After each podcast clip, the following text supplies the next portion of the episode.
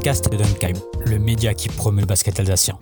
Pour ce troisième épisode, nous accueillons dans le foyer du Dunk Louise Nambar, la capitaine de la SIG. Ça fait longtemps que, je suis dans la division, les autres équipes, les autres coachs me connaissent aussi, donc forcément, il faut que j'arrive à adapter un petit peu mon jeu en fonction de, de ce que les défenses adverses proposent.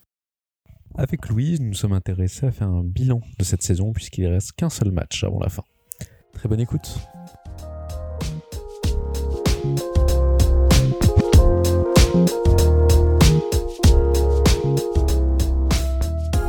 Alors déjà bonjour Louise, comment ça va? Bonjour, ben ça va très bien. On fait aller en, cette période un petit peu difficile, mais euh, mais voilà, comme tout le monde, je suis je suis à la maison et je prends mon mal en patience. On vient d'apprendre que vous avez un week-end un petit peu particulier parce que tu devais aller à, Mondeville. Finalement, ça a été reporté. En tout cas, merci d'avoir accepté notre invitation pour ce troisième épisode du podcast de Dunkheim. Vous l'avez su assez récemment? Comment ça s'est passé du coup cette dernière annulation? Au report bah, plutôt. Déjà merci, merci à vous. Alors en fait, euh, on avait on avait des cas Covid dans notre dans notre équipe depuis euh, le dernier match euh, contre Calais. Donc donc premièrement, on était tout à l'isolement pour respecter le délai des cas contacts et on a repris le chemin de l'entraînement que mardi soir. Donc effectivement, le président et, et les dirigeants ont fait une demande pour reporter le match qui a qui à la base était rejeté. Et finalement, après une autre demande et plainte de plusieurs présidents, euh, où ils disaient que l'intégrité physique des joueuses était euh, mise à mal euh, par cette reprise trop rapide, on a eu gain de cause et donc notre match est reporté à, samedi prochain. D'accord, donc vous avez déjà la date, ça sera, ça sera encore samedi, prochain. Bon, en attendant, il reste encore un match, du coup celui contre Mondeville pour, pour finir la saison régulière. Mais déjà, de prime abord, si tu devais dresser un bilan de cette saison, par rapport aux, objectifs qu'avait annoncé notamment ton, ton entraîneur d'être si possible euh, sixième Quel serait ton, ton bilan et ta, et ta, vision sur cette saison? Alors le bilan est, quand même euh, grandement positif, je pense. On a fait une très bonne première partie de saison. Euh, c'est vrai qu'il y a eu un petit relâchement, certainement inconscient en deuxième partie de saison. Je pense notamment du fait qu'on soit, qu'on ait été maintenu assez tôt dans la saison. Et, sachant que les playoffs n'auraient sûrement pas lieu, bah forcément c'est un petit peu plus difficile de se motiver. En plus dans une salle vide, voilà, on a laissé passer quelques matchs qu'on aurait dû gagner, mais dans l'ensemble, euh, il faut finir sur une bonne note la semaine prochaine. Mais je pense que c'est une bonne saison pour le club. Quels ont été à ton avis les petits détails qui ont fait que sur la deuxième partie de saison, vous avez eu plus de mal? Alors on sait, c'est le problème un petit peu à la SIG, c'est que comme on a une équipe un peu hybride avec des pros, des étudiantes et des gens qui travaillent, euh, la deuxième partie de saison est toujours un peu plus difficile pour nous parce que les autres montent en puissance du fait qu'elles s'entraînent euh, deux fois plus que nous. Et nous, on doit essayer de combler, euh, combler un peu ça. cette année, il y a plein de matchs où ça s'est joué sur un peu des détails et je pense que le fait d'avoir plein de choses en tête autres que le basket, ça nous a fait perdre la lucidité en fin de match et ça nous a fait perdre des matchs qu'on aurait pu gagner. D'un point de vue personnel, tu es une des, une des taulières de, de l'équipe, euh, euh, une des joueuses les plus expérimentées. Quel est le, bilan que tu fais sur ta saison de façon individuelle? Alors, j'ai pas vraiment réfléchi, comme la saison n'est pas terminée encore. Mais euh, non, je pense que c'est une saison qui correspond aux attentes et, de, et des coachs et des dirigeants. Après, c'est sûr qu'on peut toujours faire mieux. Hein. Dans les balles perdues, dans le pourcentage au tir, je peux toujours m'améliorer. Mais dans l'ensemble, je pense que c'est une bonne saison pour moi. J'ai été euh, au niveau auquel on m'attendait et puis euh, j'ai essayé euh, d'emmener les autres au maximum pour porter tout le monde dans ton profil, justement, tu as un profil un petit peu hybride parce que bon, tu peux scorer, mais tu es aussi euh, très à l'aise au niveau de la, de la passe. Tu as un très, bon, euh, un très bon ratio de, de balles perdues par rapport au, nombre de, passes décisives. Tu, tu es une des filles qui a, qui a beaucoup aidé sur ce plan-là. C'est euh, un des plans où, où le coach essaie de t'amener ou c'est un axe que tu essaies de développer au fur et à mesure? Comment t'expliques cette partie-là? Je pense que c'est un, un, ensemble puisque bah, comme tu l'as dit, ça fait longtemps que, que, je suis dans la division. Les autres équipes, les autres coachs me connaissent aussi. Donc forcément, il faut que j'arrive à adapter un petit peu mon jeu en fonction de, de ce que les défenses adverses proposent. Et, et puis quand on me ferme l'accès au panier, bah, c'est sûr que faire une passe pour que mes coéquipières marquent, euh, c'est aussi valorisant. Et, et tant qu'on marque et tant qu'on gagne, euh, c'est ça l'important, pas que je mette des points. Au niveau, euh, au niveau des actes de progression, quels sont les, les points où tu aimerais progresser par, par la suite? Attends, il faut que je réfléchisse. non, mais tu me prends un peu de cours, comme la saison n'est pas finie. En général, tu dresses ce bilan à la fin de la saison. C'est vrai, c'est vrai. Tandis que là, euh, j'ai encore un match à jouer. Euh, non, mais après, c'est sûr qu'il faut que je fasse preuve de plus de lucidité en fin de match, parce que je sais que, que Fab et Alain comptent sur moi, comme justement, ça fait longtemps que je joue à ce niveau-là. Et, euh, et voilà, ça c'est un point important euh, sur lequel il faut vraiment que je progresse pour qu'ils puissent euh, se reposer sur moi et, et aborder les fins de match aussi de manière plus sereine, eux sur le banc et nous sur le terrain avec les autres qui sentent qu'il y a déjà des filles d'expérience qui sont en confiance. Au niveau de tes coéquipières, est-ce qu'il y a des coéquipières qui t'ont surpris cette année? C'était le, les débuts de, de, de pas mal. C'était des débuts notamment bah, de euh, qui avait rejoint en début de saison. C'était aussi les débuts euh, de c'était Faiza Joumois. Après il y avait aussi euh, la deuxième meneuse Bourani que, que voilà. Et après il y avait euh, c'était aussi le retour de blessure de, de Marine Nebo, il me semble. Est-ce qu'il y a des, des coéquipières qui t'ont surpris positivement? Qu'est-ce que Qu'est-ce que tu penses là-dessus? Alors euh, surprise euh, pas spécialement parce que bah forcément euh, quand on a des nouvelles joueuses on sait un peu à quoi s'attendre avec elles. Enfin moi je m'étais renseignée en tout cas il y en a que je connaissais comme Victoria par exemple avec qui j'ai fait des, campagnes en équipe de France donc c'est pas vraiment une nouvelle fille pour moi. C'était vraiment quelqu'un que je connaissais. Après c'est vrai que Dounia Bourani du coup la deuxième meneuse a vraiment assuré le temps que le temps que Marine revienne à son niveau ça nous a fait beaucoup de bien en début de saison. Donc, euh, donc tant mieux pour nous, tant mieux pour elle et puis tant mieux pour le club. Et justement, tu auparavant t'évoquais un petit peu ces, ces, petits détails qui ont qui ont pu faire la différence dans de, de nombreux matchs. Enfin, je prends l'exemple, il y a les matchs d'Angers sur la phase aller, il y a Aulnois sur la phase retour ou Calais plus récemment. C'est des matchs qui jouent vraiment à très peu. Euh, qu'est-ce que est-ce que tu peux un petit peu développer ces, ces détails qui justement qui font que que la pièce ne soit pas tombée du bon côté sur ces matchs? Oui, alors bon, c'est vrai que comme tu as dit, Angers, on perd euh, deux fois deux, trois points, que ce soit chez elle ou chez nous. Calais, on perd de peu. Euh, après, il y en a pas mal aussi qu'on a gagné de peu cette année. Hein. Euh, euh, Toulouse, Chartres, euh, je sais plus lequel est le troisième, mais, mais voilà. Mon brison aussi, hein, je crois. Voilà, mon brison, voilà. Mais euh, les matchs où on perd de peu, bah, c'est euh, une passe un peu loupée qu'on qu'on offre à l'adversaire, un panier qu'on a manqué, des lancers francs loupés, alors que ça, normalement, bah, forcément, euh, c'est un haut pourcentage. Voilà, c'est des petits détails peut-être insignifiants sur le, sur le moment, mais par contre qui font la différence à la fin. Vous avez une équipe qui est quand même assez, assez jeune, je trouve, sur la, sur la moyenne d'âge. Est-ce que justement ce côté un petit peu je dirais inexpérience en fait ça peut pour toi ça a pu jouer dans ces dans ces moments chauds? Oui je pense euh, c'est sûr que quand on regarde les, les équipes du haut de tableau et euh, et qui sont complètes avec des joueuses d'expérience depuis maintenant quelques années euh, ça nous a sûrement porté préjudice parce que on peut pas demander à une fille qui débarque en Ligue 2 euh, de jouer une fin de match serrée euh, contre une fille qui a déjà joué des matchs euh, à enjeu comme ça depuis 3, 4, voire 5 euh, saisons.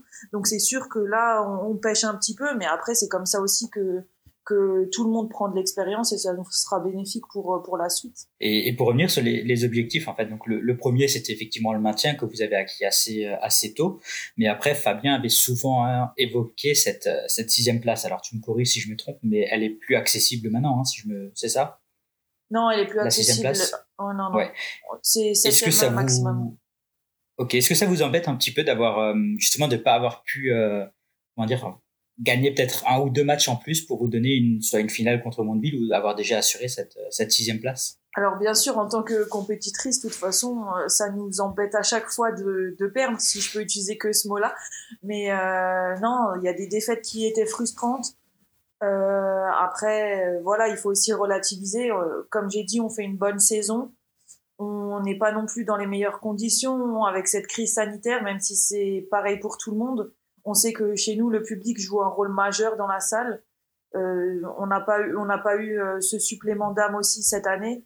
Donc, euh, je pense qu'il y a un petit arrière-goût d'inachevé, mais à relativiser quand même. justement à domicile le bilan est assez est assez bon. C'est plutôt à l'extérieur là où, vous avez eu beaucoup de mal. il me semble que vous avez fait qu'une victoire pour huit défaites. C'est comment tu l'expliques cette problématique à l'extérieur?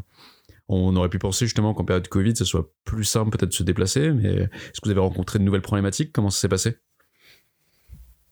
Non, je pense que alors justement c'est pas plus simple au niveau de l'organisation des déplacements, bien au contraire, hein.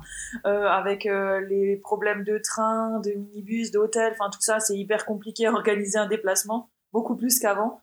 Je pense que les dirigeants s'en sont arrachés les cheveux euh, toute la saison. Mais après, comme, comme tu l'as dit, nous, on a un bon bilan à domicile et toutes les équipes euh, cherchent à avoir ce bilan. Donc, euh, c'est sûr que gagner à l'extérieur, c'est encore plus compliqué. Je pense qu'il n'y a rien d'alarmant. On a accroché Angers chez eux avec du public en plus à trois points, donc euh, c'est quand même encourageant. Et justement, en fait, à, domicile, le fait de ne pas avoir ce public, tu dis que ça, enfin, le, votre bilan il est plus positif à, à domicile, mais le fait de ne pas jouer devant ce public, ça rend peut-être les choses aussi quand tu joues à domicile, plus compliqué pour vous aussi cette année? Oui, bien sûr. Euh, nous, on sait qu'il y a euh, énormément de monde dans la salle en général, que le public donne de la voix et qu'il y a plein d'équipes qui n'aiment pas venir jouer chez nous parce que c'est une petite salle, que les tribunes sont très proches du terrain. Là, jouer sans public, bah, forcément, il faut trouver euh, encore plus de motivation, même si on sait qu'ils sont devant leurs écrans et, on les en remercie vraiment de nous avoir suivis toute la saison. Mais c'est vrai que c'est pas pareil d'avoir des gens qui nous encouragent dans la salle plutôt que les tribunes vides. Par rapport aux équipes qui sont. Bon, il y a, y, y a, des cylindrés euh, suréquipés comme Angers, Toulouse, Aulnois ou Reims. Euh, même Mondeville, en termes de budget, c'est beaucoup plus haut. Mais par exemple, des, des clubs comme, je sais pas moi, Chartres ou Montbrison, euh, pour, pour les années prochaines, tu penses que quels sont les axes qui vous, qui vous permettraient de. Enfin, qu'est-ce qui. De quoi vous avez besoin pour, euh, pour passer un cran encore supérieur euh, dans, dans ce championnat? Alors ça, ça va être le, le rôle de, des dirigeants et, des coachs de mettre ça en place et de, de préparer les axes de progression pour l'année prochaine. Mais ça dépendra aussi de l'équipe qu'on a, parce que forcément, euh, à l'intersaison, on sait qu'il y aura des changements malgré tout. Donc il faudra faire avec les forces et les faiblesses en présence. Donc ça, je peux pas trop vous dire pour l'instant. Et euh, en termes de, on sait que tu as un entourage qui est quand même très très porté sur le basket, enfin notamment ta sœur qui joue euh, à, à en, en 1. Et elle, par exemple, elle, la saison est arrêtée depuis euh, depuis fin 2020. Comment est-ce que tu vous percevez un petit peu tout ça entre vous? Vous en discutez des fois? Est-ce que tu sens un petit peu de la comment dire la frustration de son côté de pas pouvoir jouer alors que toi tu as, cette chance-là de, de jouer et t'entraîner? Comment vous comment vous en discutez entre vous de tout ça? Bah déjà, elle avait l'occasion de voir tous mes matchs, du coup, le samedi soir, ce qui n'était pas possible euh, en temps normal, puisqu'elle jouait en même temps. Donc, elle était quand même un petit peu contente. Mais euh, non, après, il y a de la frustration, euh, elle que, que les autres sportifs, en fait, pas plus parce que moi, j'ai le droit de jouer. C'est c'est une situation particulière. Après, elle s'est rendue elle s'est rendue un peu à l'évidence quand au mois de janvier on a dit euh, que les sportifs pouvaient reprendre et que finalement ça a été décalé en mars et que euh, ça est encore décalé et qu'ensuite ils annoncent la fin de la saison. Mais euh, non, il n'y a pas de frustration de sa part par rapport à moi en tout cas. C'est plus mhm. par rapport au fait d'avoir fait une saison quasi blanche et d'avoir fait une réathlétisation, une repréparation, avoir commencé en plus une bonne saison pour elles, parce qu'elles étaient sur quatre, quatre victoires en cinq matchs. Donc euh, c'est plus par rapport à ça qu'il y a de la frustration, mais sinon pas, pas, pas, par rapport à moi qui ai le droit de jouer. Au niveau des, de la fin de la saison, du coup il te reste euh, un match après euh, contre Mondeville. au niveau des playoffs, c'est un peu obscur. déjà simplement, est-ce que tu sais s'il y en aura ou pas? Alors, la règle donnée par la fédération, je sais plus quand, au moment d'une réunion, c'était que si des matchs avaient lieu après le 15 avril, les playoffs seraient annulés. Donc, logiquement, nous jouons le 17 avril et euh, Calais et jouant aussi le 17 avril, il ne devrait pas y avoir de playoff. Mais après ça, euh, il faut attendre une décision de, de la Fédé. Moi, je je suis pas garante de ça. C'était justement la, montée, elle a été, déjà validée pour euh, Angers puisqu'elles ont gagné leur dernier match en, retard. Euh, si les playoffs se, se tiennent, est-ce que pour toi ça aura quand même un sentiment très bizarre déjà de jouer sans public et en plus avec un sans réel enjeu sportif puisque euh, de toute façon vous pourrez pas décrocher enfin personne ne pourra décrocher de, de montée à la fin et en fait c'est entre guillemets pour du beurre quoi. Ton sentiment par rapport à ça?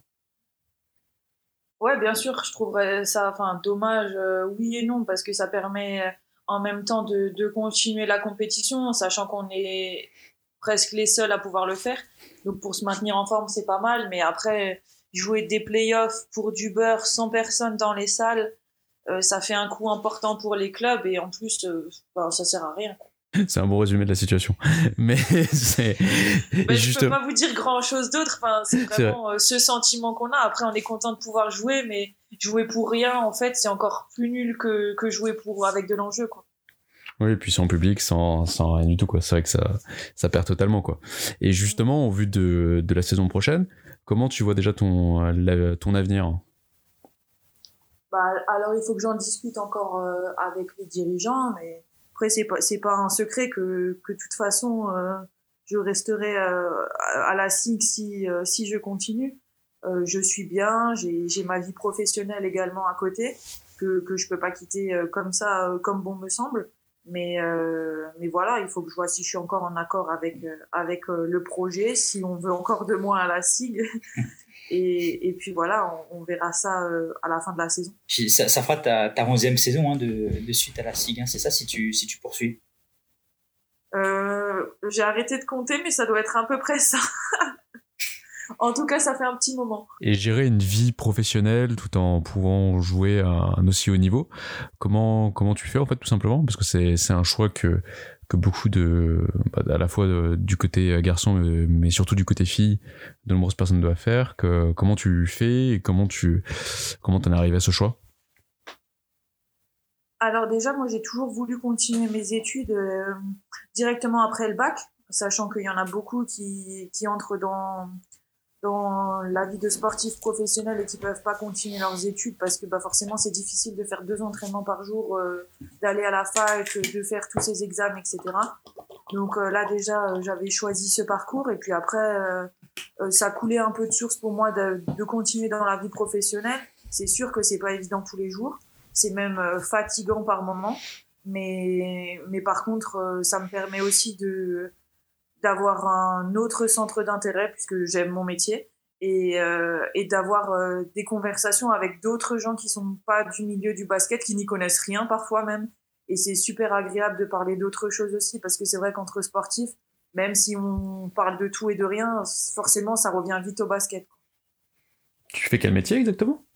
Je suis professeur des écoles. Ah oui, donc c'est vrai que tu dois euh, des fois avoir des personnes qui n'y connaissent strictement rien, quoi.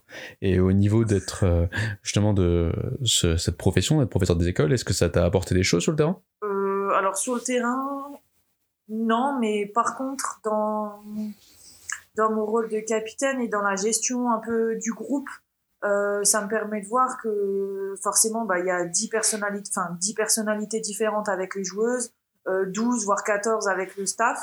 Donc euh, gérer un peu tout le monde pour contenter tout le monde et ne froisser personne, euh, bah forcément il faut être un peu plus diplomate, il faut prendre des pincettes avec certains ou certaines et, il faut réussir à, à, gérer les conflits un petit peu et ça je le fais bah, au quotidien avec avec les enfants même si c'est dans une moindre mesure et, et avec du vocabulaire adapté à leur âge puisqu'ils ont 6 ou 7 ans.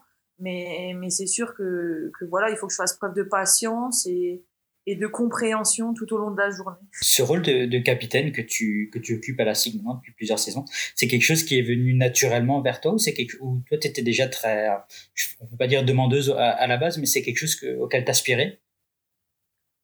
Alors non, pas forcément. Après, c'est vrai que c'est venu assez naturellement puisque j'ai j'ai un tempérament assez fort et à m'exprimer assez rapidement quand, quand quelque chose ne me convient pas.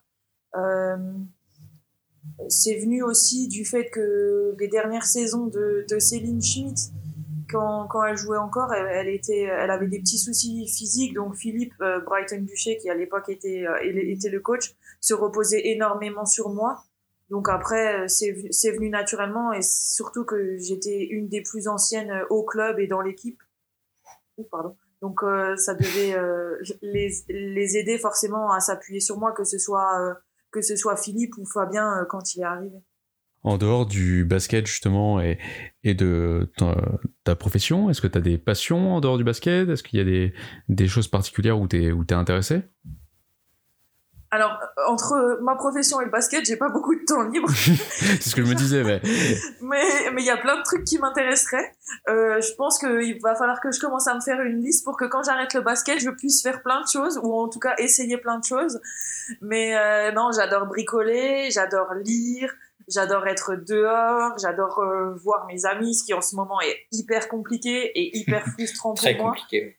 Voilà, exactement. Et puis euh, j'a- j'adore, euh, voilà, j'adore euh, profiter de la vie, mais euh, mais en ce moment, on peut pas trop. ouais, c'est hyper compliqué. On, je te propose, Julien, qu'on passe à partie des questions courtes ou est-ce que tu avais encore une question? Non, non, c'est parfait. Bah, je te laisse commencer alors.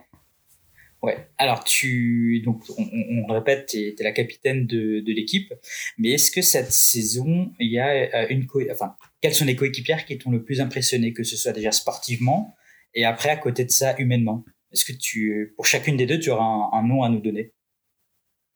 Sportivement, c'est Marine Debeau. Elle est toujours à fond, même quand elle a des pépins physiques, et pourtant, elle n'a pas été épargnée ces dernières saisons. Mais elle est toujours là, elle est toujours en train de bosser, elle est en avance à l'entraînement, elle, elle est toujours demandeuse de conseils, de travail en plus.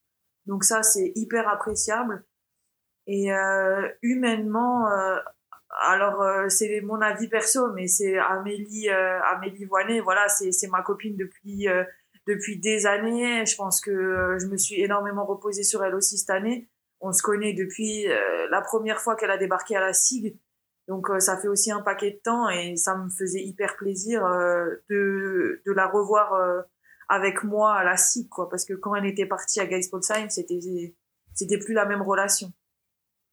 À ton avis, quel a été ton adversaire en tant qu'équipe qui était le plus difficile à, défendre cette saison? Et est-ce qu'après, tu avais un, adversaire, on va dire, individuel euh, qui était le plus difficile aussi?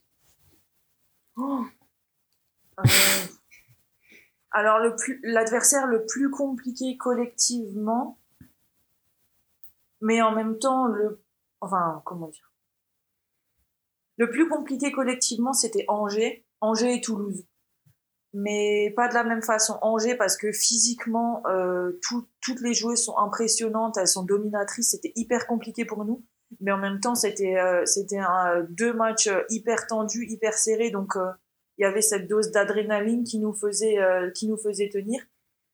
Toulouse depuis depuis le mois de décembre où elles ont rec- recruté leur leur étrangère Kelly Lloyd, euh, elles sont impressionnantes au niveau du collectif. Donc donc c'est pas la même chose, mais ces deux équipes sont impressionnantes. Et euh, après individuellement, bah il y a il y a des très très bonnes joueuses dans dans toutes les équipes. Hein. Franchement, pour en ressortir une, c'est hyper compliqué. Et justement ton ton meilleur match cette saison pour toi, si tu devais en choisir un, ce serait lequel? Oh Eh, mais vos questions, elles sont impossibles. Euh, je dirais Angers là-bas. Voilà. Et pourquoi Pourquoi, ouais Pourquoi, pourquoi celui-là Parce que, bah, comme j'ai dit, c'était euh, c'était un match euh, très très compliqué physiquement. Euh, on a tenu on a tenu du début à la fin. Euh, je trouve que j'ai fait un très très bon match défensivement et que et que offensivement euh, j'étais présente un peu dans dans tous les domaines du jeu. Donc voilà. Maintenant, on va passer plutôt sur la, partie du groupe. Donc, on t'avait demandé la coéquipière qui t'avait le plus impressionné. Et au niveau, sinon, de l'ambiance, attends, euh, pour toi, qui est euh, l'ambianceuse, on va dire, de, de l'effectif cette saison? Dounia. elle, elle- est toujours avec son enceinte à mettre de la musique. euh, donc euh, elle est toujours dans la bonne humeur. Donc tu nous avais cité Amélie comme étant la coéquipière qui, humainement t'avait le, plus impressionné, enfin avec qui tu t'entendais le mieux. Est-ce que c'est aussi elle ta, partenaire de chambre privilégiée quand vous êtes en, en déplacement? Ah bah bien sûr, bien sûr. Ça, coulait de source quand, elle est revenue à la SIG. euh, on s'est même pas posé la question. euh, Enfin, c'est venu naturellement. Forcément, on a toujours plein de choses à se raconter. euh, on a toujours euh, plein, plein de bêtises à dire pour rigoler et tout ça. Donc les déplacements sont assez animés. Est-ce qu'il y avait des, questions qu'on t'avait pas posées ou des choses que tu voulais ajouter suite à, l'interview? Enfin, est-ce qu'il y a des, choses que tu voulais dire en particulier? Euh, oui, je voulais juste ajouter un petit mot euh, pour, euh, pour le club et pour les bénévoles, parce que je trouve que même en cette période compliquée, forcément, ils étaient très frustrés de ne pas être à la SIG, mais on avait toujours des petits messages, des petits retours qui nous encourageaient, qui nous soutenaient. Donc ça, ça fait vraiment très très plaisir. Et j'ai qu'une hâte, c'est que, que les salles puissent être réouvertes pour tout le monde, qu'on puisse à nouveau euh, échanger euh, dans des salles de basket, dans des salles de hand, de tennis, euh, sur des terrains de foot, enfin qu'on puisse de nouveau échanger ensemble et puis se retrouver autour, autour de sport.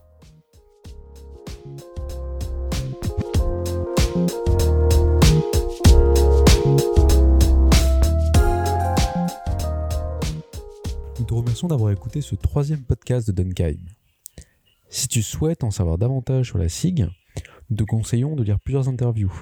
Tout d'abord celle avec Emma Pétour, mais aussi celle avec Amélie Bonnet, qui sont toutes les deux disponibles sur dunkheim.fr. Si tu apprécies nos contenus, commente ou bien partage les articles sur les réseaux sociaux. Suis nos pages Facebook et Instagram ou abonne-toi au flux RSS de dunkheim.fr pour ne pas manquer nos derniers contenus. Surtout, si tu souhaites nous aider à promouvoir le basketball alsacien, parle de nous autour de toi. Pour interagir directement avec les acteurs, inscris-toi aussi sur notre site internet pour rejoindre la communauté d'Unkheim. Tu seras ensuite au courant à l'avance de nos prochains contenus et nous te demanderons ton avis pour améliorer ensemble notre média. A bientôt dans le foyer du Dunk.